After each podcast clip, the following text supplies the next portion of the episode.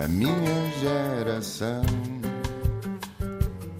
Ironizou o coração, alimentou a confusão, brincou às mil revoluções, amando gestos e protestos e canções pelo seu estilo controverso. Este país também é para novos e é por isso que recebemos em estúdio uma quase jornalista de moda que se tornou, e ainda bem, feitas as contas, jornalista de cultura. Nasceu em 97, num domingo cinzento, em Paranhos, no Porto. Nessa altura, os pais viviam em Penafiel, mas aos dois anos mudou-se com a mãe para o Marco do Canaveses. No ano 2000, era provavelmente a única criança na escola a ter os pais separados. E viver com a mãe acabou por moldar a mulher em que se tornou, sonhadora, independente e desenrascada. Em sua casa sempre foi a mãe a fazer tudo, a cozinhar, a limpar, a fazer furos na parede, bebia uma cerveja sozinha, ao jantar, se lhe apetecesse. Hoje em dia podemos encontrar esta naturalidade em casa de qualquer uma de nós, mas naquela altura sentia que tinha uma revolução entre quatro paredes. Sempre gostou de ler sozinha no quarto, lia livros de adolescentes, lia muitas revistas, como a Visão Júnior, a Bravo e a Super Pop, até que um dia pediu a revista Vogue. Foi aí que decidiu que queria ser jornalista de moda e por isso mudou-se para o Porto com a mãe aos 15 anos para estudar produção artística com especialização em têxteis na Escola Artística Soares dos Reis.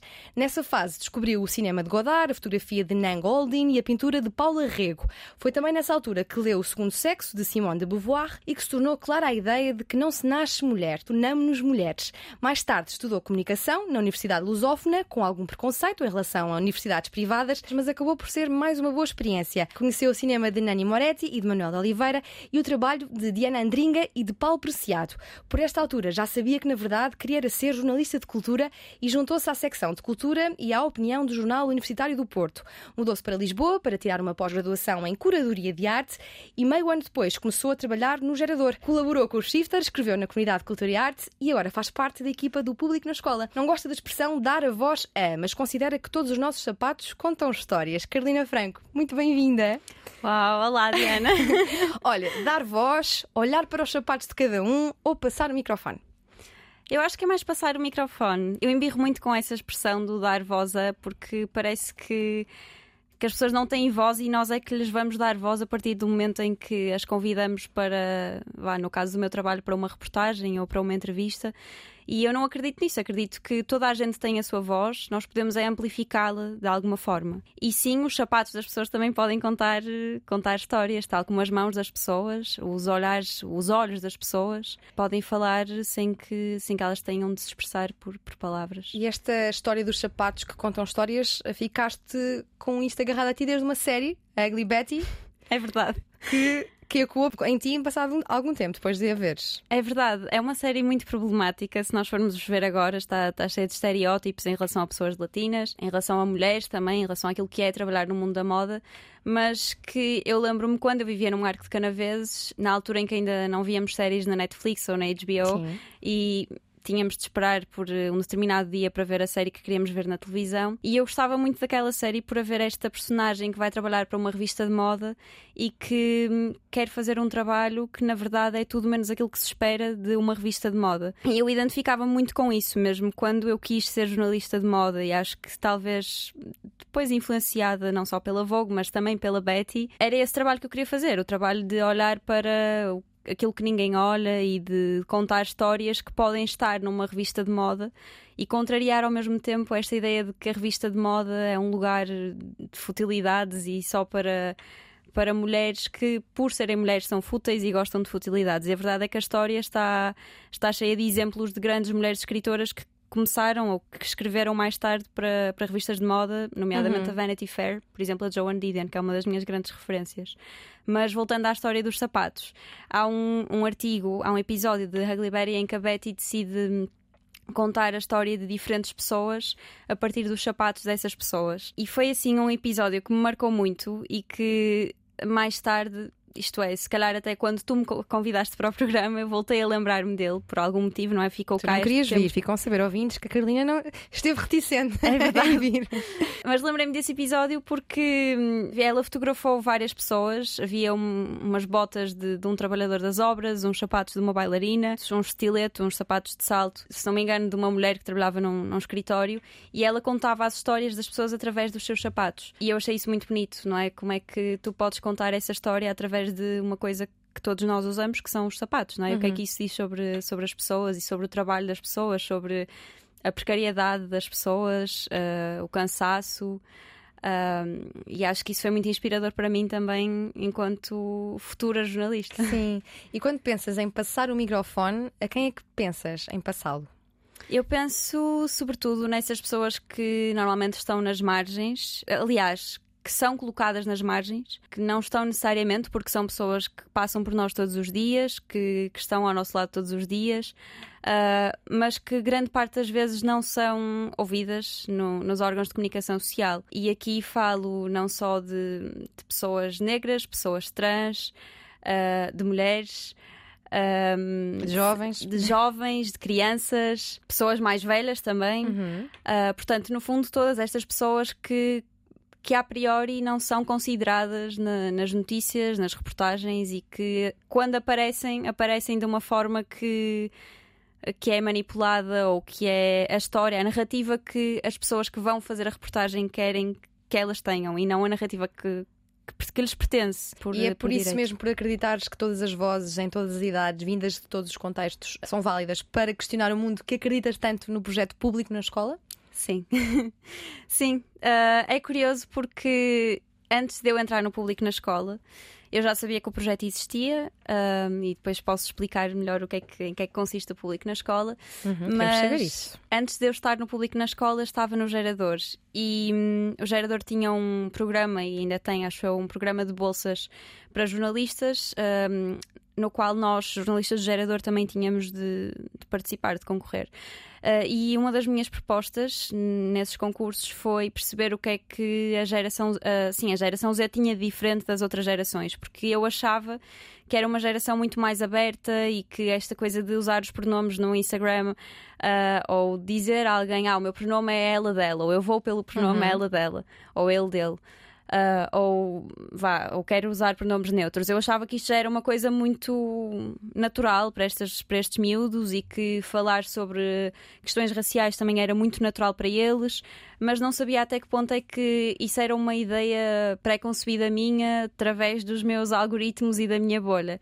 E então quis ir fazer uma reportagem sobre isso. As minhas ideias começam sempre por ser muito megalómanas e eu adorava ter ido várias escolas em Portugal, mas por uma questão logística acabei por ir ao Liceu Camões uhum. uh, e conversei com 10 adolescentes entre os 16, 15 e os 18 anos que me explicaram um bocadinho como é que eles veem o mundo, quais é que são as grandes questões para eles, e aí eu também consegui perceber quais é que eram as questões que se tocavam, naturalmente questões climáticas, mas também questões de, de desigualdade de género, e, e, e por exemplo, eu perguntei-lhes os pronomes e eles sabiam todos. Uh, perfeitamente o que é que eu estava a falar. Não foi uma coisa estranha de repente eu perguntar ah, quais, é que são os pronomes que eu devo usar para me referir a ti. E através dessa reportagem eu fiquei, eu já tinha uma vontade muito grande de ouvir os jovens, porque Uh, também eu fui consumidora de, de, revistas, como tu disseste na apresentação eu revistas. Também, eu também li a Brava e Super Pop. Também, não é? Só dos tempos. Sim. E eu sinto que falta isso, sim. que falta, não sei, uma, uma revista, uma plataforma que. Agora? Não sei se a Bravo. Eu acho que a Bravo acabou, entretanto. Okay. Perdoem-me se. Eu ainda se li o amiguinho antes da, amiguinho, da Bravo e sim, Super Pop. Amiguinho sim. também. Mas eu acho que a Bravo e a Super Pop tinham aquelas coisas mais de adolescente uhum. que tu uhum. querias saber e que uhum. não eram propriamente ok estar no, numa Sim, revista dos namorados e das namoradas. Exato, exato. E, todas essas coisas, sim. pronto, todas essas coisas que tu estás a descobrir na, na, adolescência. E então, de repente, uh, eu, ah, passado algum tempo, também dei uma, sim, um, uma espécie de aula com o gerador sobre jornalismo lento para, para jovens, para os jovens repórteres do ambiente, e fiquei mais uma vez super entusiasmada e de repente surgiu esta oportunidade de ir trabalhar para o público na escola e foi como eu não sei bem se acredito no, no destino ou pronto, que as coisas não acontecem por acaso. Uh, mas as coisas alinharam-se de uma forma muito particular para o meu lado e fui parar ao, ao, ao, projeto Público na Escola. Sim. E que projeto é este, Público na Escola? O Público na Escola é um projeto pioneiro do público que, nas palavras do Manuel Pinto, que é um dos, um dos fundadores do projeto, que era jornalista do público e fazia parte da direção na altura, uh, e que é professor da Universidade do Minho, é um projeto que ao contrário do que é normal, nasceu antes do próprio pai porque o público na escola surgiu até antes do público. O público, o público tem 30 anos e uma das matrizes do, do, do público enquanto jornal era estar ligado à, à, educação, às escolas e ter esta preocupação com. Uh, a presença dos jornais e do jornalismo nas escolas. E, portanto, desde o início do, do público, desde a fundação do público, um, acharam que fazia sentido criar este projeto que era o público na escola e que na altura tinha uma série de professores, penso que cerca de três ou quatro, um, que se foram inspirar para, para a Espanha uh, e perceber o que é que se estava a fazer na, na literacia mediática na altura por lá e vieram para cá com uma série de ideias e uhum. decidiram pôr isso em prática uh, com algumas ferramentas, como um boletim informativo que que era enviado para as escolas, era um boletim mensal que tinha pronto, informação sobre, sobre algum tema em específico. Depois havia também visitas à redação, que é uma coisa que hoje em dia continua a acontecer, um, e havia o concurso de jornais escolares, que acabou por ser. Uh, o evento, o grande evento do público na escola e que mostrou que de facto os jornais escolares podiam ser uma ferramenta muito poderosa para trabalhar a literacia mediática. Sim. São uma ferramenta, dizes tu, pedagógica e emancipadora dos leitores. Exato, eu acredito que sim.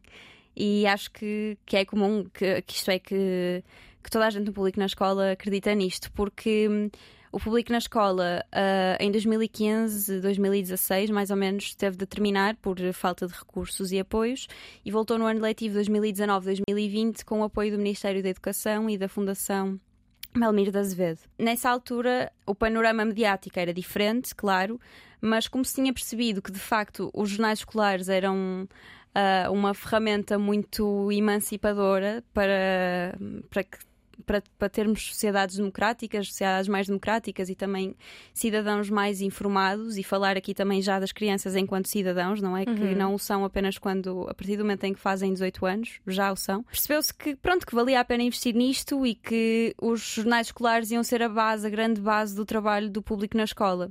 Portanto, aquilo que o público na escola faz hoje, um, sob a coordenação da Luísa Gonçalves, que é uma professora, e da Bárbara Simões, que é jornalista, é não só dar apoio a jornais escolares que já existem, e são bastantes. Posso dizer-te que no concurso de jornais escolares do ano passado inscreveram-se cerca de 130 e tal jornais escolares que concorreram tanto de agrupamento como de escola, e não só dar apoio e perceber como é que esses jornais podem, podem melhorar e podem ser totalmente dos alunos, porque é isso que se pretende, uhum. é que possam ser os alunos a ter agencialidade e a fazer os jornais por si e não ser uma coisa feita pelos professores, não é? E também, por outro lado, utilizar o jornal como, como recurso pedagógico uh, ter a partir como é que tu a partir de uma notícia ou de uma reportagem ou posso dar um exemplo uh, como é que tu a partir de um artigo do Vítor Blanciano sobre a Billie Eilish consegues falar sobre uma série de coisas numa aula de cidadania ou de história. Pronto, isto é um desafio particular que a Luísa Gonçalves fez, uh, em que, a partir desse artigo do, do Vitor Blanciano, que, que, ele fez num concerto da Billie uhum. Eilish, um, tinha uma série de propostas para, para que os alunos conseguissem uh, perceber ou questionar, é mais isto, questionar uh, qual é que é a pertinência de existir em clubes de fãs, uh, qual é a importância da música ter uma mensagem política. Mas quem é que faz essas interações com os alunos? São os professores. São os professores que têm alguma reunião com os jornalistas do público? Não, que podem ir ao site do público na escola e encontrar esses recursos que, que já estão completamente planificados. Vem o exercício já uh, delineado. Exatamente. Assim então não é um jornal em formato para crianças? Não. Okay. Eu, olhar pelo não achava que era um jornal para crianças. Não, não é. É, é um projeto de literacia mediática, Sim. ou seja, de educação para os mídias mas que dá apoio aos jornais das crianças, uhum. para e com as crianças e jovens. Isto porque os manuais escolares não têm atualidade, no fundo, não é? Exatamente, também. Também por aí, sim. E um, vocês no público na escola notam que há um interesse por parte dos mais novos, dos verdadeiramente mais novos, não os mais novos de, uhum. de que tratamos neste programa, em uh, folhear jornais, em saber uh, como é que se escreve uma notícia, que, tipo de, que tipos de textos podem encontrar, uma crónica, o que é que é o fotojornalismo? há muito interesse em perceber, por exemplo, como é que se faz um podcast, uh, em perceber o fotojornalismo, em perceber. Um, como é que eu posso fazer um, um, jornal online. E eu acredito que há muito interesse também em folhear o jornal, só que é muito engraçado porque continua a haver visitas à redação, uh, nesta nova vida do público na escola, chamemos-lhe assim, e nós, por norma, damos sempre um jornal do dia uh, aos alunos que vão lá visitar o jornal, uh, a visitar a redação, desculpa. Um, e às vezes é, é super engraçado ver a reação deles porque parece mesmo que não, que não, não sei, que nunca viram um jornal em papel ou que, não, ou que há muito tempo que não tinham a oportunidade de perceber como é que, como é que funciona um jornal uhum. em papel e que afinal tem palavras cruzadas e tem uh, notícias sobre o Johnny Depp e a hum, Amber Heard, Sim. sobre a separação deles e que são coisas que eles leem na internet e que percebem ali que também estão no jornal. Sim. Uh, e é um encontro maravilhoso. Sim. Mas... E os jornais que eles desenvolvem são sempre sobre assuntos da escola? Querem noticiar a escola aos outros alunos ou vão buscar assuntos de fora? Há de tudo. E eu acho que isso é das coisas mais eh, fantásticas do mundo do jornalismo escolar, é que há muita diversidade. Não só em termos de formato, mas também em termos de, de temas uh, e de abordagens, porque tens, tens jornais que Uh, em que os alunos de facto vão entrevistar pessoas que se calhar tu poderias entrevistar ou eu poderia entrevistar. Uh, e há outros jornais que se focam mais nas atividades da escola ou da comunidade, mas aquilo que a Bárbara Simões costuma dizer sempre que hum, temos alguma reunião com, com um jornal que, que, está a começar e que quer o nosso apoio, ou um jornal que já começou, mas precisa desse apoio de alguma forma, o que ela costuma dizer é um, faz no jornal aquilo que o jornal da escola ao lado não pode fazer, ou da, da, de outra cidade não pode fazer. O que é que tu podes fazer aqui que mais ninguém poderia fazer, não é? Uh, falar sobre a tua comunidade ou com a tua comunidade, um, usar esse olhar privilegiado de, do jovem, não é? Que muitas vezes não é tido em conta, como falávamos há pouco, são olhares que muitas vezes são. Uh, ia dizer desprezados, não sei, Sim. talvez seja uma palavra um bocadinho forte, mas que são, são vozes que muitas das vezes não são consideradas uh, e que no jornal escolar podem ter espaço para não só uh, a voz deles enquanto pessoas que escrevem opinião ou que, que escrevem um, um, poema que é publicado, porque isto é que também acontece, uh, um poema ou um conto que é publicado no jornal escolar. Uh, não só isso é válido, como é válido o olhar que eles têm para fazer uma entrevista ou para fazer uma reportagem. Uhum. E acontece às vezes uh, um, uma criança de 10 anos achar que a pergunta que vai fazer, ou se calhar até mais um jovem de 11, 12, a pergunta que vai fazer se calhar não faz muito sentido. E faz todo o sentido, mas há sempre aquela coisa dos adultos dizerem que que não é válido, não é? Que aquilo que tu queres saber não é assim tão Ou interessante. Ou o medo de errar, o medo do ridículo, de ser também, usado, também. usado pelos outros. É uma coisa que acontece muito. Olha, a minha acontecia-me quando era mais nova e às vezes ainda acontece hoje em dia. A minha acontece hoje em dia, sim. Olha, o público na escola, achas que este projeto pode contribuir para que daqui a uns anos tenhamos mais mulheres a querer pegar no microfone? Ah, eu acho que sim. Acho que sim. Uh, e acho que a geração que, que, está, ou as gerações, não sei se podemos dizer assim, que estão hoje nas escolas, na, na escola primária e vá até ao secundário, são gerações que já estão mais despertas para isso e que também questionam mais e que exigem mais esse espaço. Um, portanto, eu acho que sim, e daquilo que, que tenho visto dos jornais uh, que vou folheando, porque uhum. uma das últimas coisas que fiz foi organizar uh, os, os materiais do concurso de jornais escolares e ia vendo assim um jornal ou outro. E, e uma das coisas que me surpreendeu foi, foi isso: foi perceber que, que havia entrevistas ou reportagens que falavam sobre assuntos que, que me interessam a mim também e que, que eu considero essenciais e basilares quando falamos de direitos humanos uh, e que já estão também nos jornais escolares. Esta pergunta que te fiz não é, não é inocente, não é? é? Isto está relacionado com o facto de tu achares que não tinhas muito para, para acrescentar se viesses a esta entrevista, ao mesmo tempo reconheceste que sabias que, uh, histórica e estruturalmente, as mulheres tendem a pensar que não têm muito, muito a acrescentar. Como é que isto acontece também a, a mulheres que estudam o feminismo? É verdade. Está muito entranhado. Está muito entranhado. Eu acho que uma das coisas que, que me faz mais confusão na vida, assim, mesmo.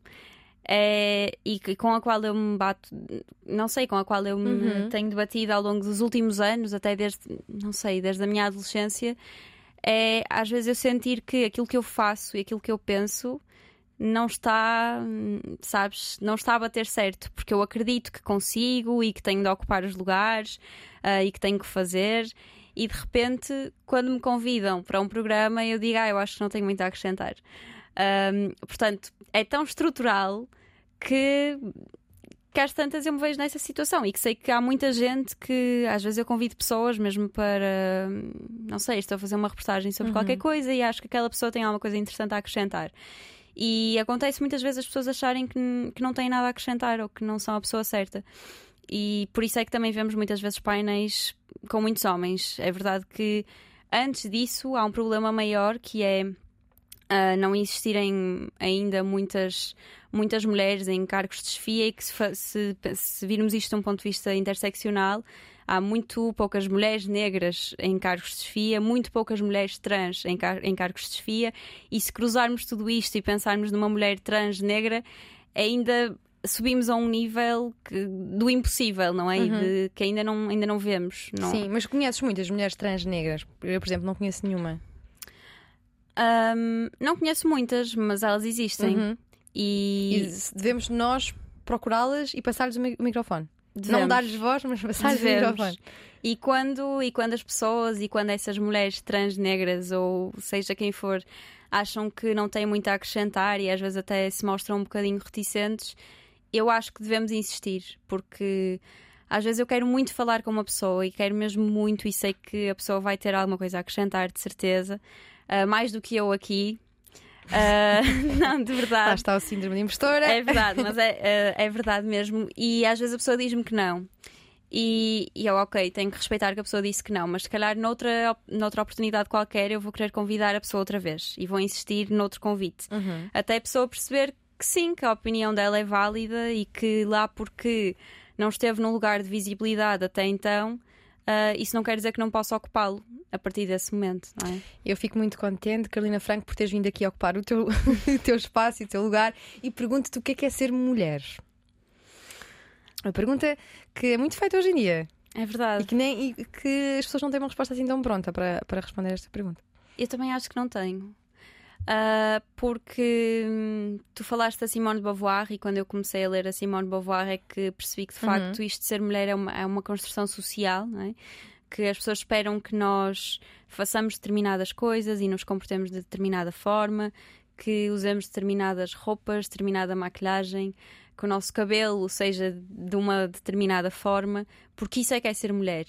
Um, e para não falar de questões biológicas, não é? Uhum. Porque a maior parte das vezes, quando se fala de ser mulher, há uma concepção de que ser mulher é ser uma mulher cisgênero, que, que nasceu como mulher com o seu sexo atribuído à, à, nascença. E, portanto, eu acho que ser mulher pode ser muita coisa. Eu acho que ser mulher é aquilo que cada mulher quiser ser. Queria justamente falar do Segundo Sexo, é um livro que eu também eh, gosto muito. O que é que esse livro te deu e como é que te cruzaste com ele? Sei que foi na Soares dos Reis, um ambiente muito, uma escola muito rica em cultura e criatividade e conhecimento. Sim a Soares Reis, eu acho que sempre que eu falo a Soares Reis, os meus olhos brilham e fico assim super feliz de estar, ter uma oportunidade Sim. para falar da Soares Reis, porque foi uma, uma escola, foi um privilégio andar na Soares Reis e ter essa possibilidade de de repente mudar-me para o Porto e estudar uhum. lá, uh, porque eu tinha eu vi ao Fame aquela, não sei se sabes, aquela série de dança, uhum. dança e era uma escola de artes que, em que pessoas que estudavam dança, música e teatro se encontravam uh, e que era uma série que a minha mãe já via e também era daquelas que eu esperava para ver na televisão um determinado dia. Depois comprei a caixa de, dos DVDs uhum. para poder ver quando eu quisesse. Uh, e eu sonhava muito com poder estudar numa escola deste género, porque sentia que havia um contágio de de repente eu conheço isto ou eu sei isto e vou partilhar com outra pessoa. A outra pessoa conhece outra coisa qualquer e vai partilhar comigo. E eu senti muito isso na Soares dos Reis. O Segundo Sexo não foi um livro que me foi recomendado por alguém ou por algum professor, um, mas provavelmente eu ouvi o nome da Simone de Beauvoir numa aula e decidi ir pesquisar quando cheguei a casa e percebi que esse era assim o grande livro na, na obra e continua dela. A que... ser, continua a ser assim é, o grande manual sobre feminismo com dois volumes, leste os dois volumes? Continua, uh, não. não li. E quando eu, e, e quando eu comprei, uh, quando eu comprei, não li todo porque sim. achei era muito pesado. É pesado, é Era muito pesado sim, para sim, mim. Mas ia só dizer uma coisa que acho que é importante: que acho que sim, o segundo sexo continua a ser um livro basilar no feminismo ou nos feminismos, se quisermos falar no, no plural. Mas é importante que também não fiquemos por aí. Uhum, claro. Uh, e digo isto porque há pouco tempo uh, eu estou a fazer um mestrado uh, na Nova em antropologia. Em antropologia.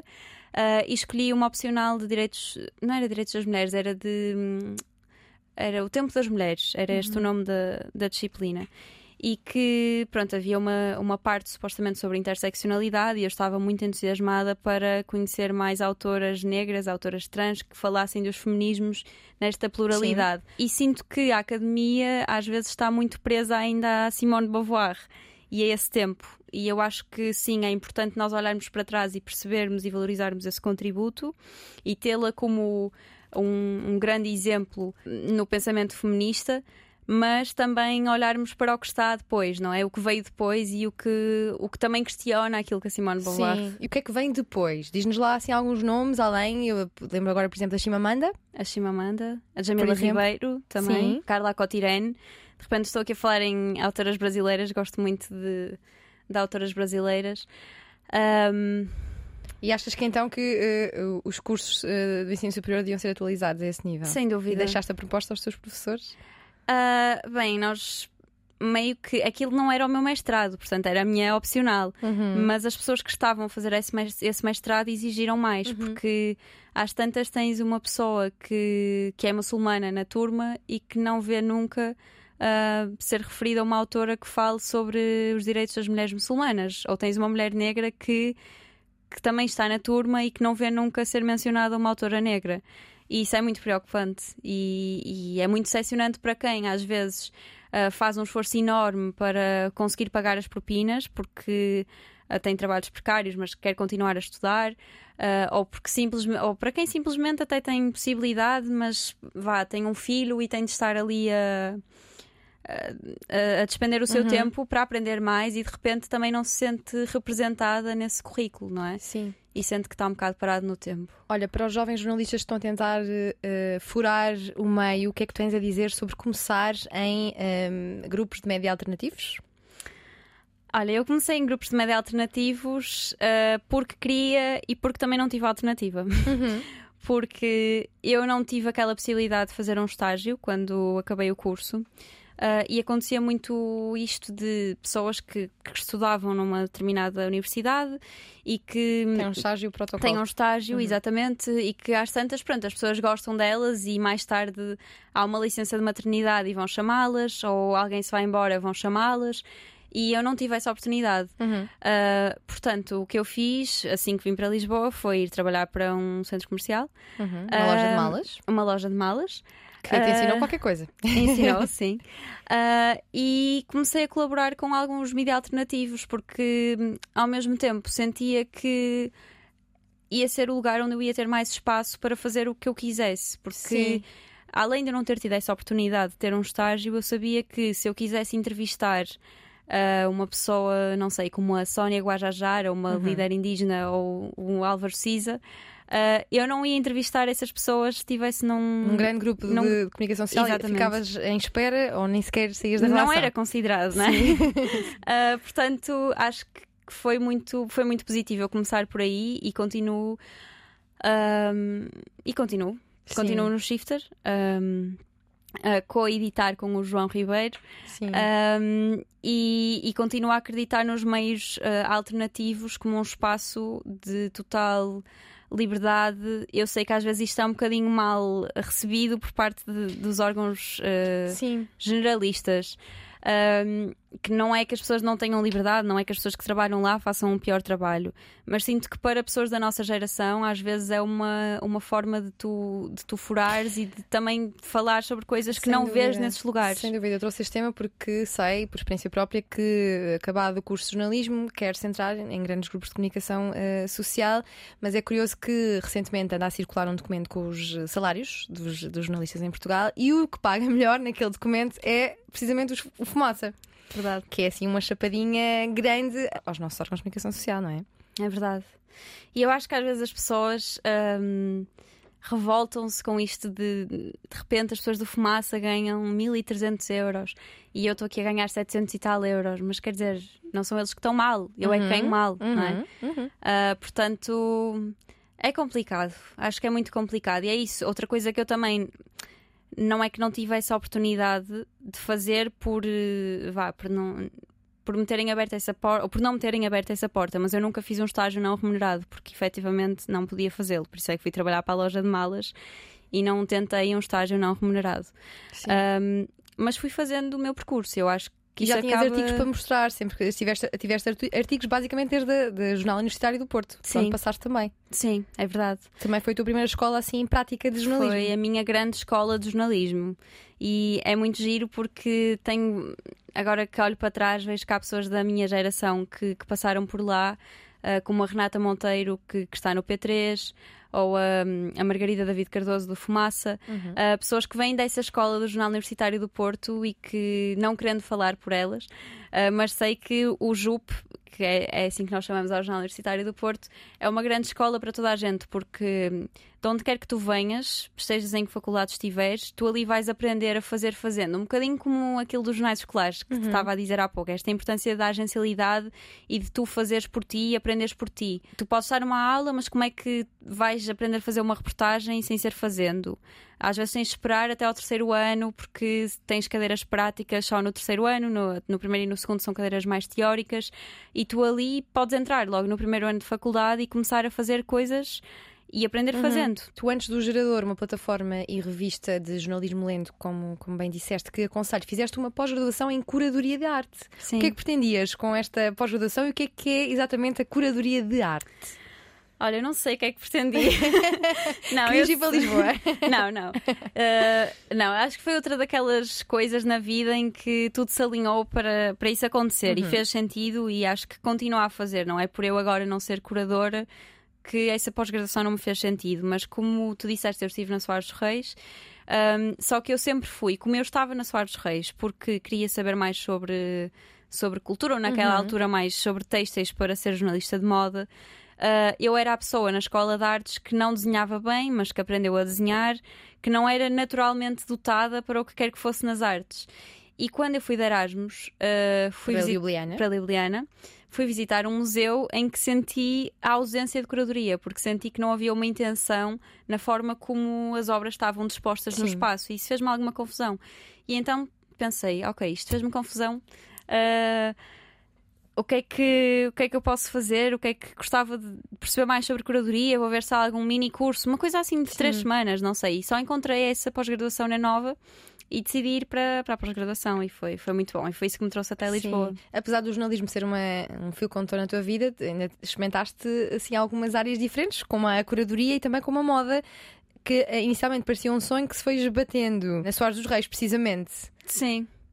E eu acho que não só na Soares Reis, mas também, porque quando eu fui para o Jornal Universitário do Porto, eu estava na editoria de cultura, também escrevi para a opinião, mas a cultura foi aquela em que acabei por eh, por estar mais e depois por ser editora com a lá está com a Renata Monteiro uhum. que, que é do P3 hoje em dia. Éramos as duas editoras de cultura. E na altura eu cheguei a escrever sobre moda e era uma coisa que me entusiasmava mas quando percebi como é que funcionava o mundo das revistas de moda em Portugal, perdia um bocado. Não, um bocado não, perdi totalmente o interesse. Como é que funciona o mundo das revistas de moda em Portugal? Olha, é uma realidade que eu não, não tenho sequer ideia. Funciona muito. Por exemplo, vou dar. Se calhar vou falar de uma situação concreta uhum. para, para poder uh, explicar-te. Uh, por exemplo, numa semana da moda, como Moda Lisboa uhum. ou Portugal Fashion. Um, normalmente as pessoas vão ver os desfiles e vão depois dizer: Ah, o designer tal apresentou esta coleção e falar assim muito por alto da coleção, mas de um ponto de vista estético, não é? E interessava-me sempre, lá está, pensando também na Betty, Sim. de Hagley Betty, ter outro tipo de questionamento. Um, e, e as minhas grandes referências nas revistas de moda internacionais eram a Days da ID, que são revistas mais direcionadas para os jovens e que não só falam sobre a moda enquanto expressão artística, mas também falam sobre as grandes questões da atualidade. Uh, e como é que o, são revistas britânicas, portanto, como é que os jovens britânicos estão uh, neste momento a viver uh, a morte da rainha, esta situação de, da morte da rainha, o que é que questões é que isso traz sobre colonialismo. Um, como, como, é que isto cabe numa revista de moda? Também cabe, só que cá em Portugal eu não encontrava nem encontro esse espaço. Sim. Um, tu foste uma criança que cresceu a ler, não é? Já aqui falámos sobre as revistas e os livros. E como é que te foi passado esse bichinho da leitura? Vias eh, pessoas à tua volta a ler? Sim, a minha mãe costumava ler uh, aqueles romances, não é? Mas Sim. costumava ler. E eu acho que, uh, não só na escola primária, porque tive um professor fantástico que, que incentivava muito a leitura, Uhum. não impingindo leituras, mas uh, dando esse espaço para nós, para nós lermos o que quiséssemos. Uh, isso foi super Raul, importante, não é? o professor Raul. E depois, quando a minha mãe teve de ir tirar uma licenciatura, porque foi naquela altura do bacharelato e que Sim. de repente já não era válido, e ela teve de tirar o curso à noite, e às vezes eu ia com ela para o Porto, e quando ela tinha de estudar para a biblioteca. E então, eu perdia-me na biblioteca. Eu também tive essa experiência. Minha mãe também estudou comigo já crescida. Isso Foi. é uma influência grande, vês, não é? A pessoa mais importante para ti ali eh, absorta em livros. No É fundo, verdade. em textos, em papel. em Pavel e nós íamos para a biblioteca do Palácio de Cristal, para a biblioteca Almeida Garrett, e eu descobri aqueles livros de adolescentes, não sei se te lembras, que tinham uns desenhos na capa assim de umas raparigas, que era tipo a minha amiga, não sei o quê. Eram histórias assim de adolescentes. Ok. E eu tinha uns 10 anos, então o que eu fazia era peguei naqueles livros e fui pedir para requisitar e dizia, ah, isto é para a minha irmã mais velha. Não era, era para mim, mas eu sentia vergonha Uhum. de estar a pedir aquilo, não era para a minha idade.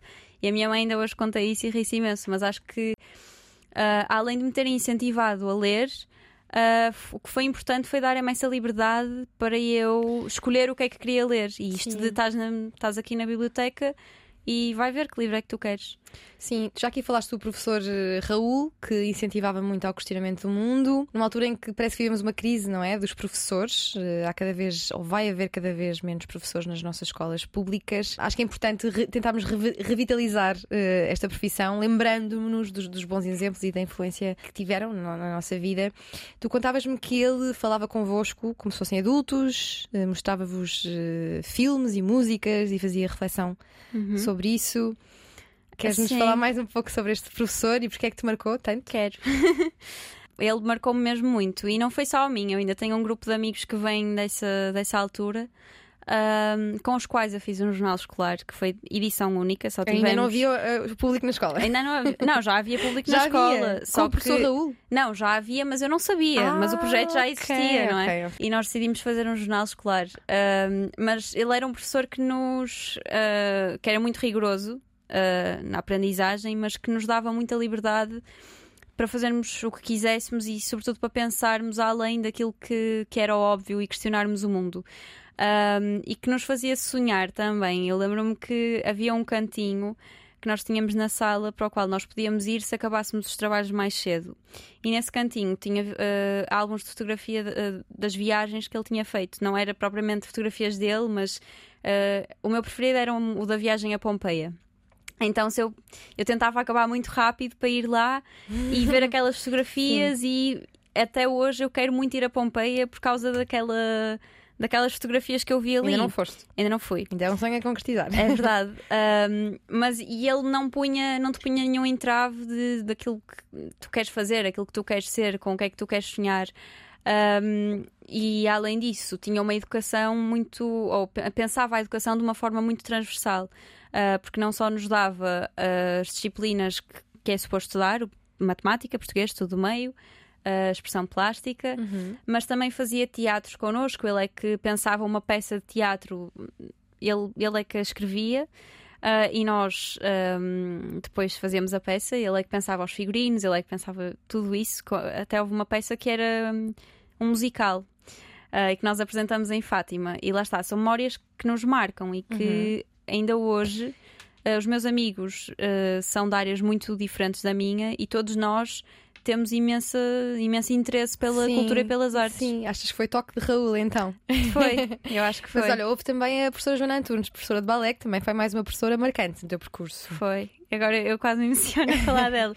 A Joana foi, eu acho que ela foi das pessoas mais marcantes na, na minha vida. Eu acho que não é só no meu percurso, na minha educação, percebes? É de uma forma Ela assim. fez como que tu te interessasses mais por arte, por arte a sério. Sim. Como que, que, que é que ela fez para que, tu, para que tu te interessasses mais por arte? Eu acho que é importante começar por dizer que a Joana é uma pessoa, além de ser uma pessoa muito especial e muito sensível, é uma pessoa que olha, sempre olhou para a dança além dos cânones. Então, quando nós éramos mais pequeninas, eu e as minhas amigas que andavam no balé, até tínhamos aquela coisa de querermos usar um tutu, porque toda a gente quer usar um tutu, porque é aquele símbolo de que és uma bailarina.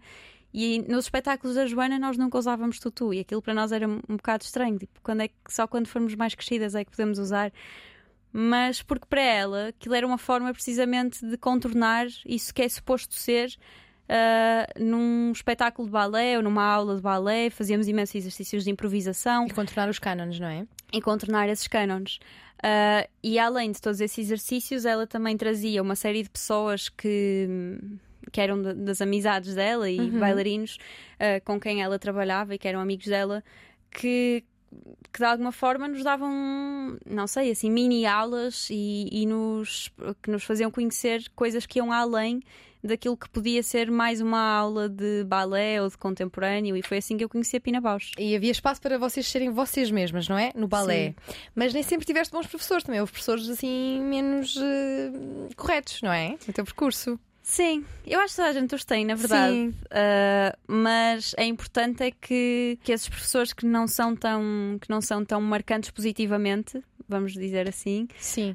Um, que, que consigamos relativizar a marca que eles deixam. Sim, mas tu contavas uma coisa in, in, in, importante, interessante, que é um professor uh, fez pouco de ti porque disseste que gostarias de trabalhar na Vogue e ele, tu, na Vogue, como assim? Tu superaste isso, mas pode haver uma criança ou um adolescente é que não o supere, não é? É isso, é isso. Eu não acho que, que seja particularmente especial por ter superado isso, não é?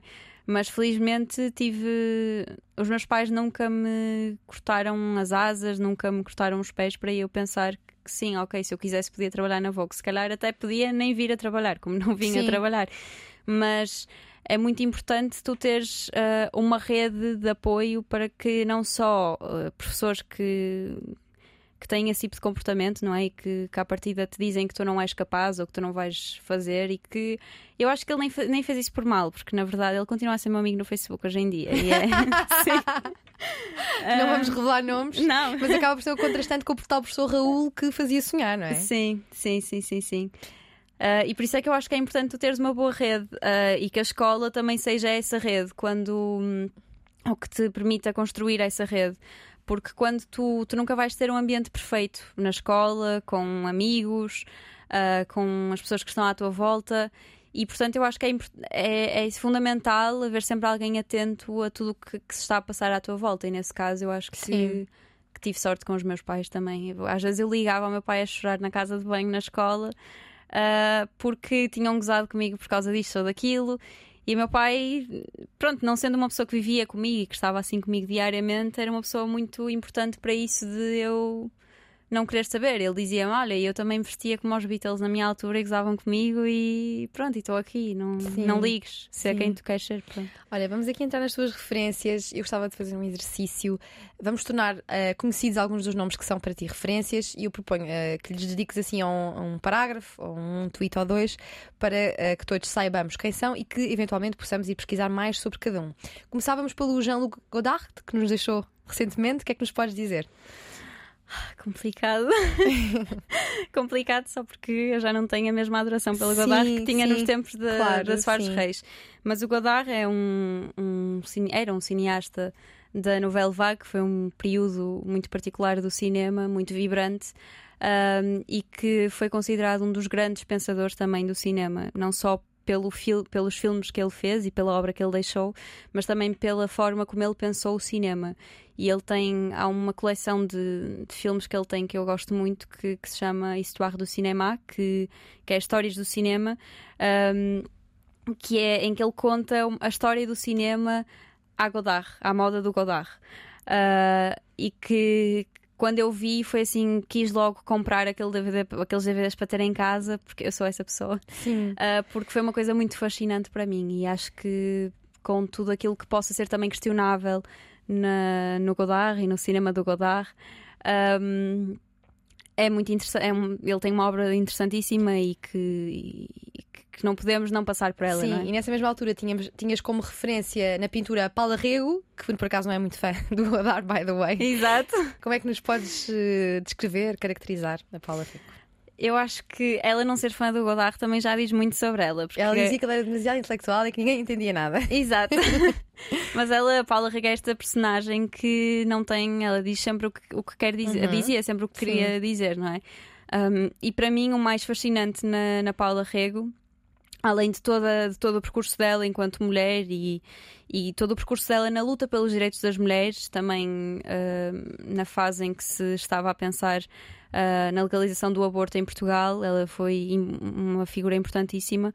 Um, e é um assunto que nem sempre se fala, não é? Porque, pronto, é normal, a pintura dela é, tornou-se grande demais, Sim. maior do que ela própria. Um, mas a forma como ela representa aquilo que. Uh, os assuntos sobre os quais nós não queremos falar ou não querem que nós falemos, não é? Isso que tu dizes dela não gostar do Godard e diz, não, eu nunca gostei dele.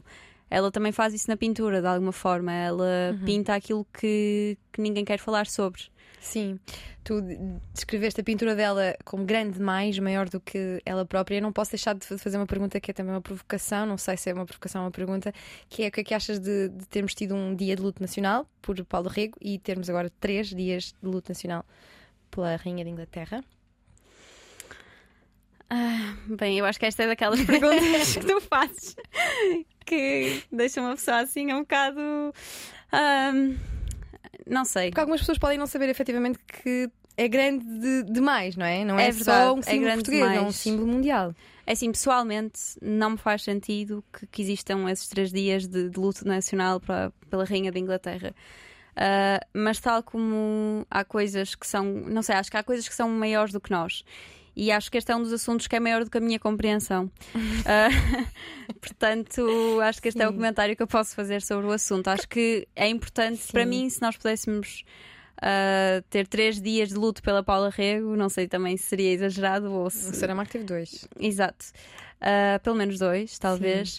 Uh, mas talvez seja um sintoma de, dessa visibilidade que ela, enquanto mulher que põe uhum. o dedo uhum. na ferida, também não tem, não é? Então continuamos a falar sobre Paula Rego no nosso dia a dia e sempre que possível para que ela não seja esquecida. Avançamos para a fotografia de Nan Goldin. O que é que nos podes dizer sobre a Nan Goldin? A Nan Goldin, que vai estar no Porto agora, acho que é em novembro, uhum. na Universidade de Lusófona, onde eu estudei. Eu digo isto com muito orgulho porque eu conheci a Agnès Varda, que também é uma das minhas grandes referências na, na Universidade de Lusófona.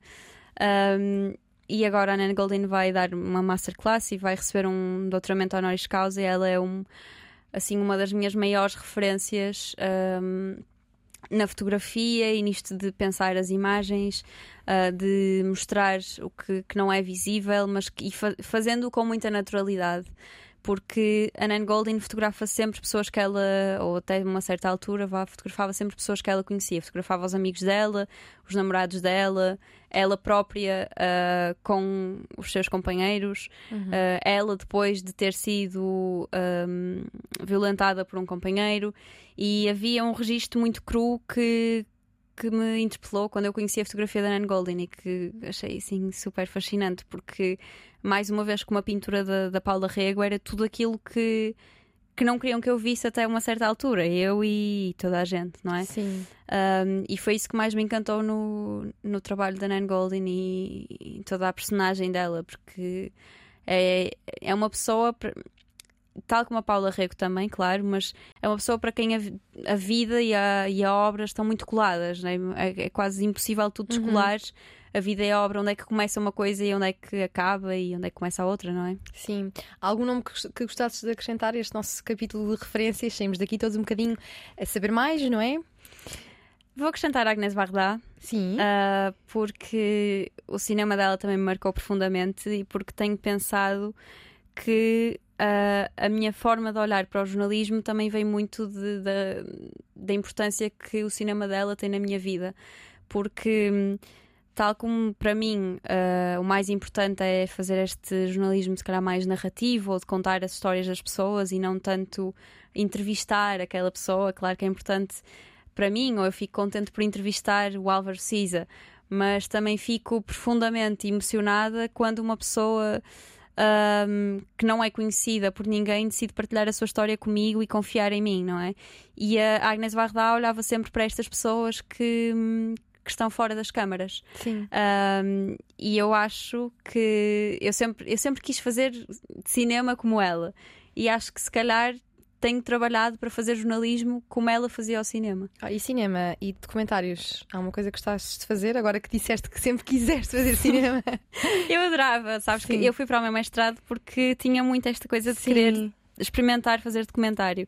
Mas como fui para o mestrado na altura da, da pandemia. ah, e em que veio o segundo confinamento obrigatório, eu acabei por não ter as cadeiras práticas da forma como, como eu esperava. Mas gostava muito, não E sei. o que, é, que- o que é que procuras em antropologia com foco em culturas visuais, não é? Sim. Esta coisa de ler as imagens e eu fui para lá com um objetivo muito concreto, isto porque, na verdade, eu já queria fazer um mestrado em culturas visuais ou cultura visual, porque tive uma, uma cadeira no- quando fiz o Erasmus em Ljubljana e fiquei muito fascinada com esta possibilidade de olhar para as imagens e que já tinha também, na verdade, na Lusófona com um professor que, que também foi muito importante para mim, o João Sousa Cardoso, ah, que é um dos responsáveis para Nan Golden ir à, à Lusófona. Não é da, não é da família da Amadeu Sousa Cardoso, pois não? Por acaso não sei. Um, e nós, por exemplo, quando- com o Nani Moretti, nós passamos Uhum. um semestre a ver eh, os filmes do Nani Moretti, toda a obra dele e a pensar as imagens, e interessava-me muito isto. E depois pensar aqui como é que as mulheres são representadas no cinema, ou como é que ah, pessoas indígenas são representadas, pessoas negras são representadas, pessoas trans são representadas. Um, e eu fui com essa vontade para, para o meu mestrado de analisar as imagens e perceber o que, é que, o que é que está nas presenças, mas o que é que está nas ausências também. Olha, e Marco de Canaveses, como é que foi crescer no Marco? O que é que tens em ti ainda no Marco de Canaveses? Foi maravilhoso. Eu, eu não tenho família no Marco, mas. ah, e sempre que me perguntam, ah, de onde é que és? Eu nunca sei. Porque a minha mãe é Sim, é minhota, difícil. o meu pai é de Gaia, eu cresci no Sim. Marco, depois fui para o Porto, depois vim para Lisboa. Ah, mas acho que a minha raiz está muito entre Monção, que é ah, a zona onde a, minha, onde a minha mãe cresceu e nasceu, e de onde era a minha família materna, e o Marco de Canaveses, porque não sendo um lugar ah, onde eu tinha família, foi um lugar onde eu fui muito feliz e eu acho que não imagino sequer a crescer ou a ter crescido noutro sítio, porque ah, como cresci nesta altura em que a, a internet ah, já tinha surgido há uns bons aninhos, mas estava a democratizar e eu podia ir ao Messenger conversar com os meus amigos, ou podia ir ao YouTube ver videoclipes ou ouvir música. Um, enquanto eu tinha isso em casa, também tinha a possibilidade de brincar na rua, de sair com os meus amigos, de ter férias de verão em que nos encontrávamos ah, às duas da tarde ou às três da tarde num determinado lugar e andávamos só pela rua a conversar e a, sei lá, a descobrir-nos a nós próprios e a descobrir Sim. o mundo. E isso foi super importante para mim. Tu costumas regressar lá? Fui lá há pouco tempo ah, e vou às vezes também porque tenho amigos que, que ainda vivem lá e é sempre muito nostálgico. Sim. Porque de repente passo para a minha escola primária já não é o mesmo edifício, a minha escola ainda tinha um edifício É de, do Estado Novo. Estado Novo, Uhum. ah, entretanto já não é assim. Passo por um infantário onde a minha mãe trabalhou muitos anos, jardim de infância. Ela ia ficar chateada comigo se eu dissesse infantário. Ah, e onde eu andei também, e também já as coisas são diferentes. Eu acho que eu sou uma pessoa muito nostálgica e tenho muito esta coisa de passar por a minha casa que já não é a minha casa e agora vivem lá outras pessoas e. E fico, sinto muito essas coisas, Sim. das coisas que já não são como eram, isso não é necessariamente mau, mas deixa-me profundamente nostálgica. Tu és nostálgica e não tens problemas em ser uma pessoa emocional e vulnerável. Sim, Ouvi dizer. é verdade. Que é um. contraria bastante a regra. Normalmente as pessoas gostam de guardar as suas vulnerabilidades. Porquê é que hum, deixaste. resolveste deixar essa, essa, hum, essa arma no chão, não é? Não andas armada propriamente, estás disponível para, para ser vulnerável. Sempre foi assim?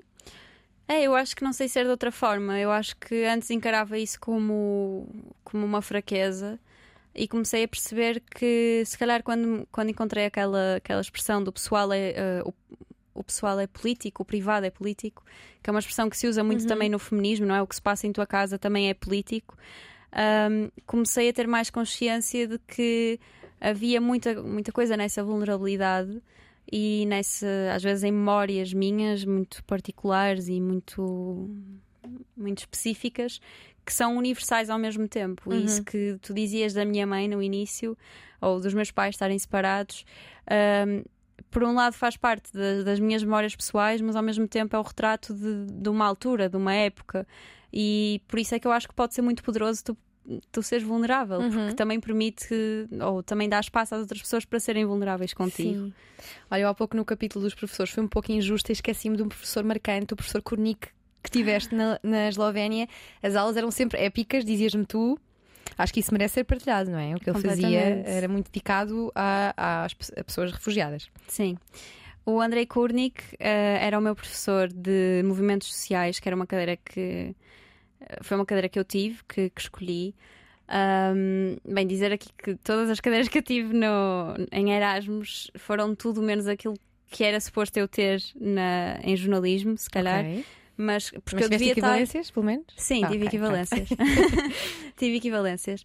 Um, mas, e também tive professores muito abertos na lusófona para perceber que algumas disciplinas que podiam não ser as mais óbvias iam ser muito muito boas para mim, ia ser super positivo eu tê-las. E esta de movimentos sociais foi sem dúvida uma delas. E eu não sabia, pronto, não conhecia nada do professor, não sabia quem é que ele era. E de repente, quando chega à, à primeira aula, foi estar ali a ouvi-la falar e ele fazia-me lembrar o meu professor, o João Sousa Cardoso, porque era um professor que podia estar sentado a falar e era super interessante e eu queria estar a aula toda a tirar apontamentos e não era uma aula chata. Pronto, mesmo uhum. que ele estivesse a falar durante duas horas, eu queria estar, só estar ali a ouvi-lo e a tirar apontamentos. Uh, e depois é que percebi que ele era um ativista super importante. Uh, no apoio aos refugiados lá na, na Eslovénia, em particular Sim. em Ljubljana, e que era dinamizador de, de, muitas manifestações e muitas coisas que, bem, na verdade, se eu esperasse mais umas semanas ia perceber isso, porque nós falávamos sobre isso nas aulas e, e ele dizia, por exemplo, ah, vamos ter uma manifestação ali na fronteira com a Itália, quem quiser ir, digam-me os vossos nomes, eu ponho no autocarro. Quer dizer, tu não, não vês isto na, na universidade sim, em Portugal, sim. não tens um professor sim. que te diga uma coisa destas. E houve uma aula em particular que, que me marcou, bem, várias, mas esta nós fomos ao ROG, que era um centro, de, um centro cultural lá na, na Eslovénia, em Ljubljana, que era uma antiga fábrica de bicicletas, que a marca chamava-se ROG. E lá existe. viviam pessoas refugiadas. E lá viviam pessoas refugiadas. E também tinhas um centro uh, feminista, tinhas um centro LGBTQIA+, uh, ou seja, era um espaço de, de acolhimento, seja de um, para organizar a Marcha do Orgulho Ljubljana ou para receber refugiados numa, num outro espaço de, uhum. do rock, ou para ter festas techno que também havia lá numa, numa partezinha do rock. E uma das aulas, nós fomos com o Andrei Kurnik um, ao rock e estivemos a comer castanhas com, com algumas pessoas refugiadas que viviam lá, que nos tiveram a contar as suas histórias e isto foi uma aula. Isto pode ser uma aula, não é? Eu acho que é isso que que é super inspirador em toda, no trabalho do Kurnik e na abordagem dele ao ensino. Olha, Carolina Franco, isto foi difícil? Não. Voltavas a vir? Estás arrependida? Alguma coisa mais que achas que tenha ficado por dizer? Não, acho que não, acho que tocaste nos pontos certos. Acredita que todas as vozes, em todas as idades, vindas de todos os contextos, são válidas para questionar o mundo e é por isso que defende que o projeto do público na escola faz tanto sentido. Entende o jornalismo como uma forma de valorizar o outro. Ao entrevistar alguém, tem a preocupação de tentar que a pessoa fique sempre confortável e que aproveite o momento para se empoderar, para tomar o microfone. Vive cada peça que escreve como se fosse a vida dela, envolve-se mesmo, fala sobre o assunto durante largas horas Crescer no Marco de Canaveses no início dos anos 2000 foi um privilégio, natureza e amigos por um lado, acesso à internet e a outras referências por outro. Uma das coisas que mais gosta de fazer é relacionar referências de mundos aparentemente distantes. Quanto menos parece estar relacionado, maior a probabilidade de se entusiasmar. É provável que a internet a tenha permitido ouvir as novas músicas de Mac Miller e dos Mind the Gap. Enquanto pesquisava mais sobre o movimento feminista, passou cinco meses intensos em Ljubljana, onde fez Erasmus, no Jornal Universitário do Porto. Cobriu os primeiros concertos, escreveu crítica de cinema cinema, foi a festivais de verão, escreveu sobre exposições. A grande vantagem de ter começado em média alternativos como a Comunidade Cultura e Arte, o Gerador ou o Shifter foi que nunca houve constrangimentos por ser jovem, por ser mulher ou pouco experiente. A premissa era fazer sempre o que achava que precisava de ser feito e não tinha visto noutros média. Não procura muito o spotlight, não tem uma ambição desmedida, fica feliz e realizada com os espaços intermédios, com a felicidade dos outros, com ensinar ou aprender algo, tem uma grande capacidade de valorizar as pequenas coisas, está a tirar o mestrado em antropologia, com foco em culturas visuais. Trabalhou numa loja de malas em Lisboa, antes de começar a trabalhar no Gerador, onde encontrou espaço para contar histórias sobre os temas que mais a interessam: cultura, desigualdades de forma geral e direitos humanos. Defende que o jornalismo deve olhar para a margem, questionar quem tem autoridade sobre os vários temas do nosso dia a dia e procurar uma visão interseccional sobre os assuntos.